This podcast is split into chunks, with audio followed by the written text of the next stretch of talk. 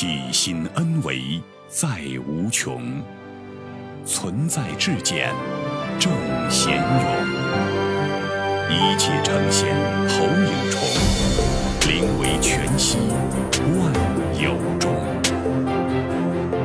大家好，欢迎收听由全息生命科学院 FM 出品的刘峰老师分享合集，播音张晚琪。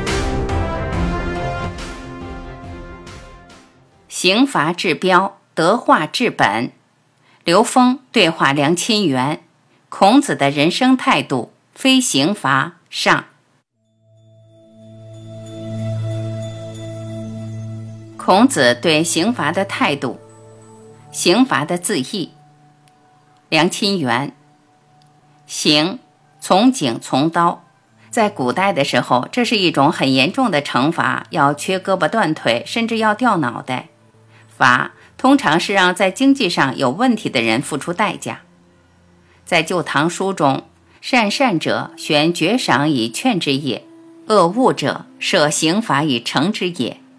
对于表现好的给予奖励，对表现差的、触犯法规的，那就要受强制的处分。孔子非刑罚的态度是怎样的？导之以政，齐之以刑，民免而无耻。导之以德，齐之以礼，有耻且格。《论语》为证。我们现在常说德治和法治要彼此结合，治标要治本。古籍上书，刑期于无形，用刑罚的目的是不在于罚，而在于教育人恪守法律，从而不用刑。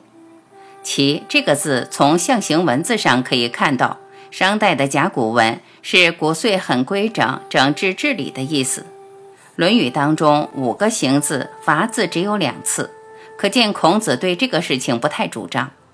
管理国家、从事政务，如果主要靠强制、靠强迫、靠惩罚，偏重于惩罚的话，民众的想法就是去躲避犯罪以后受刑受罚，但是本身没有羞耻之心，也不会去躬身自省。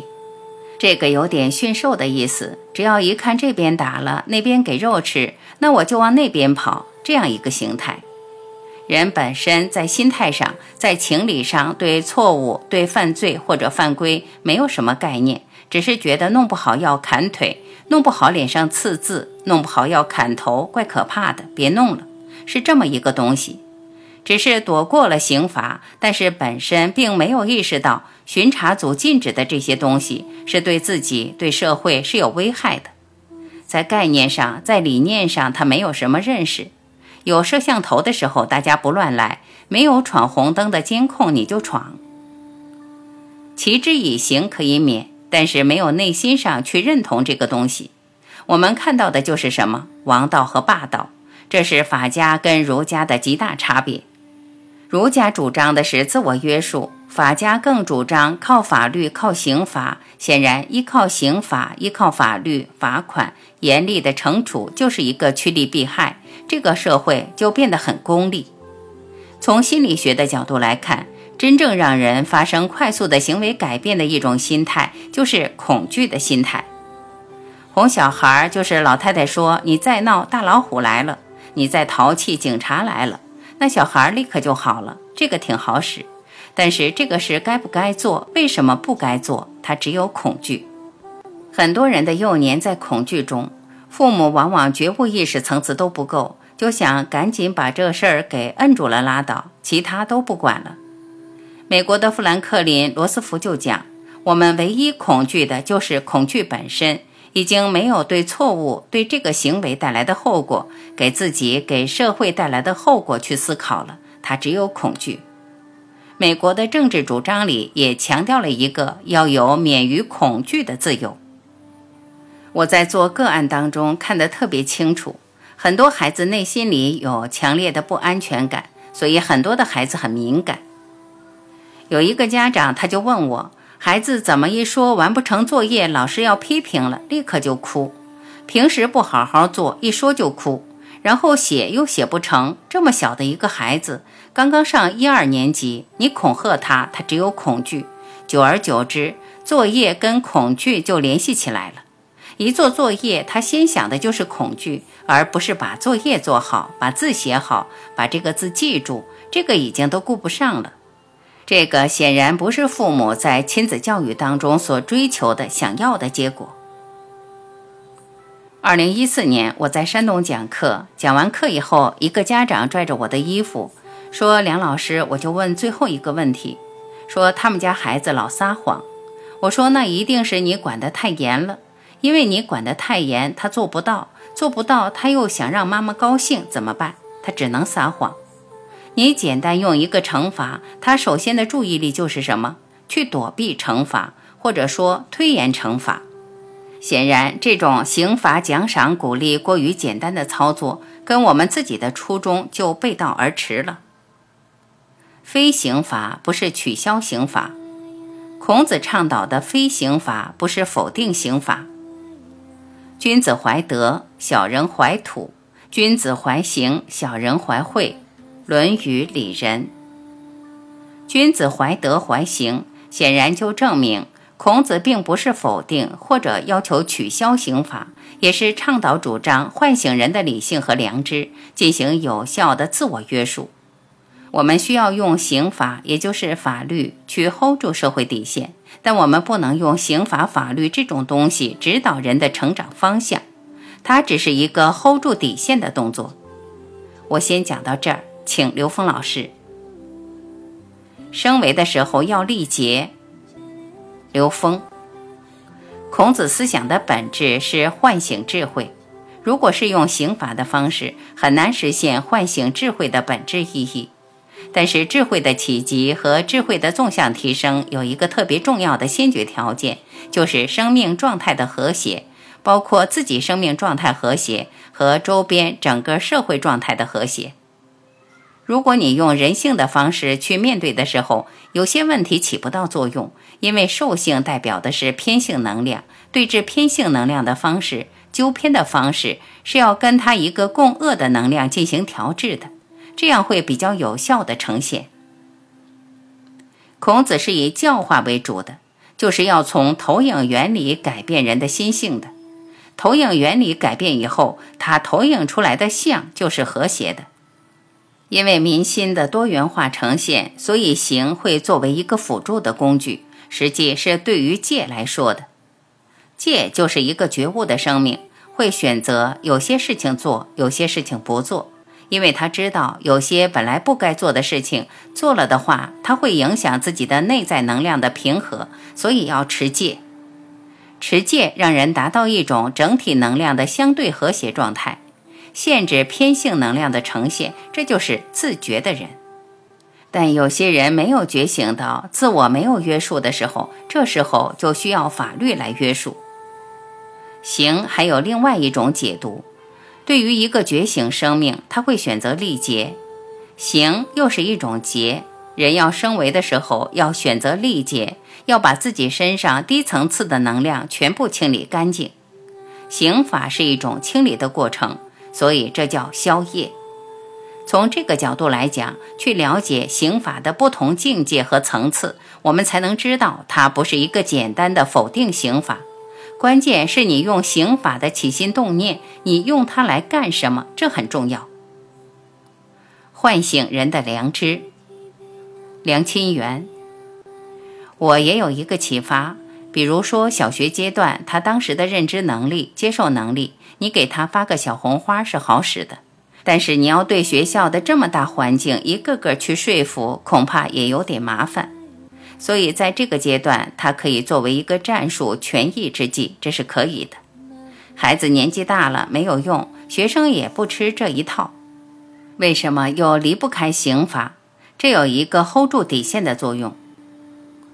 二零一四年，我应邀去某省的第三监狱。一个是帮助当时的狱警调整心态，另外一个他们也开始对犯人进行修正。一场是面对狱警的，一场是面对服刑人员的。讲完了以后，狱警就提问。当时从公安部、司法部都非常重视心理工作，很多的狱警都考了心理咨询师执照，说监狱里有一个滚刀肉似的服刑人员，怎么弄都不行，关小号也不行，姑且称他为 H。监狱里都实行积分奖励，你表现好就给你奖分，分到足够多，你可以有更多跟家属见面的机会，还可以减刑。很多的犯人争取表现好，争取有更多的积分。H 跟狱警讨价还价，说不行，你得先给我奖励，我才能表现好。万一我表现好，你不给我奖励，我不就白干了？他把这个事儿倒过来了。短暂的举措本身是要求快速的把这个局面控制住。人犯罪的起源就是心被污染了，只有把他内心里的乱七八糟的污秽的东西清理干净。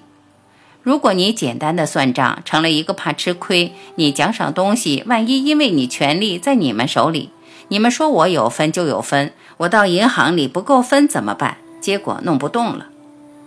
见到他以后，我就直接指出来，我说你的行为是幼儿园小朋友的行为，就是老师你给我小红旗，我就不说话，是这么一个游戏。反过来也帮助我去理解，为什么很多人进了监狱成为罪犯。他在算账。我去行窃，我去行凶，我被逮住的概率如果足够低，我就可以干。他就算账了，仅仅靠算账，而不是把人生的道理跟他讲，这个永远弄不清楚。所以当时我就戳穿了这个人。我说：“你的行为就是你们先放我出去，我再不犯罪。”我说：“这个法律就没用了。”心理非常幼稚，而且逻辑是反的。在这个角度，我们就可以看出来，仅仅从奖惩去推动犯人的改造效果，就容易出偏差。人心的恶与善其实是问题的根本。善与恶。我祖父梁漱溟先生两个儿子，一个是我父亲，是老大，我还有一个叔叔，他比我父亲小三岁。他跟我祖父在桂林抗战的时候有过一段对话，是这样的：我的叔父说，我对人类已经等到失望了，因为我相信人性是恶的。我的祖父没说话，但是使劲摇头。叔父说：“难道不是这样吗？人性怎么能说是善的呢？”我的祖父说：“人性是不够善，但人性是向善的。”叔父就回应他。可是，不是每个人都有向善的那一面啊！我的祖父回答他：“你觉得他恶，因为你是善的，还是要唤醒人的善？”叔父看见祖父的眼睛里满含着热泪。阳明先生讲：“无善无恶心之本，有善有恶意之动。知善知恶是良知，为善去恶是格物。人心本来没有什么偏好。”善恶都是我们在社会当中感受到的，是起心动念的。性相近，孔子的基本认知，而且他也是基于这一点去推动社会的发展，推动人性的完善。他祖父是主张非刑罚，那是不是他就放弃刑罚呢？并不然。上个世纪的三十年代，在邹平乡村建设的过程当中，进行了大量的乡村建设。精神上、文化上、经济上、卫生上，全面的推动农村发展。其中一条很重要的，对社会风俗的改造，比如说禁赌、禁毒、禁止童婚，很小的小孩结婚。在当年的邹平，就曾经处罚过一对双方都是农村家庭的童婚，宣布婚姻无效，而且对同婚的家庭男女双方的权限予以公告、公示，给予批评。使得同婚的势头得到了有效禁止，对于吸毒的人员也进行管教，组织他们学边框，学一些手艺。他并不是简单的放弃了惩罚，放弃了法律上的这种约束和建设，用法治去推动社会，那是什么？hold 住社会发展的底线，这个底线是不能突破的，但是并不是引导社会发展的方向，单靠刑罚是不行的。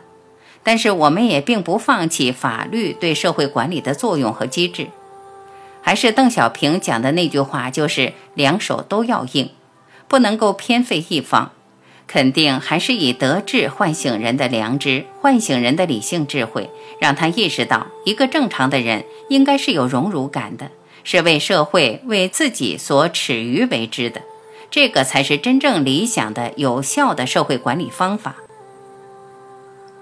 刑罚治标，德化治本。刘峰，我们理解到了一个非常重要的概念：刑罚是治标的，德化实际是治本，德化是化疗，到投影原理一转就化了。所以德是维度，提升维度就进入更高层次的投影源，现实的东西可以化掉的。投影源一转，现实的像就转。德治有着更深层的含义，在这里面特别重要的关于善与恶的例子，实际上就是说，在《三字经》里面讲人之初性本善，但是也有人说人之初性本恶的。如果我们理解宇宙时空的能量关系，所有的生命都来自于高维的投影。这个时候，我们的出生就是从高维投影到空间里，投影源是在高维。高维的投影源在 n 维 n 趋于无穷大的时候，是具足圆满一切智慧的，它是无限慈悲的。纵向的人之初叫性本善，在三维空间里面投影出来的生命，带着许许多多中间层次上的认知障碍，这些认知障碍构成了我们三维生命的能量结构。这种能量结构因为有内在的障碍，所以不圆满。这种不圆满呈现在现实，就是所谓的恶。所以从三维空间来讲，人之初性本恶，这是很容易理解。当了解到这一点，我们就能理解王阳明先生提到的无善无恶心之本。恩为恩趋于无穷大圆满的生命状态的时候，根本就是无善无恶，因为善恶是分别，就相当于亚当跟夏娃。之所以从伊甸园来到娑婆世界，就是因为受蛇的诱惑，吃了禁果，产生了分别心。分别才是所有烦恼之源。当没有分别的时候，所有的宇宙智慧是通达；当直面分别的时候，在分别呈现了林林总总的存在和障碍。所以叫无善无恶心之本，心的本在 n 为 n 趋于无穷大。有善有恶意之动，就当我们开始执念的时候，一念就是一个正弦波，一念一众生。当我们开始执念的时候，就有了分别，就有了善恶了。知善知恶是良知。我们知道善和恶本质并不是我们停留在这种对立关系上，而是知道什么认知让我们产生分别，这个叫良知。当你知善知恶的时候，这就是良知。因为你知道这个认知，就可以颠覆这个认知，而提升自己的生命维度了。为善去恶是格物。所谓的为善去恶，就是真正了解善恶之间的这种关联的时候，实际在做的时候，了解了所有的善恶的内在结构。这里面有一个特别重要的概念：人的善念对人的刺激和对人的内在认知的强度，实际是弱的。而人的恶念是强刺激，比如说杀盗淫妄酒都是强刺激，它相当于在我们的内在刻下了很深的痕迹，形成的障碍很难去掉。而仁义礼智信是善念，比较容易去掉。所以，当我们不断的充斥善的能量的时候，要不断的以善替代恶的存在的时候，更容易去掉。为善不是为了执着在善上，而是为了能够超越它，提升维度和境界。这个时候就是格物，对整个空间结构的本质了解以后，才有可能去把这个低层次的能量的执着把它颠覆。对认知颠覆，这就是我们讲性善性恶。从某种意义上说，不知道纵向提升是生命意义的时候，刑罚往往带着某种有限的目的。这种有限的目的达到的同时，刑罚也产生了更多的能量的冲突和纠结，所以有时候会出现冤冤相报的内在心理状态。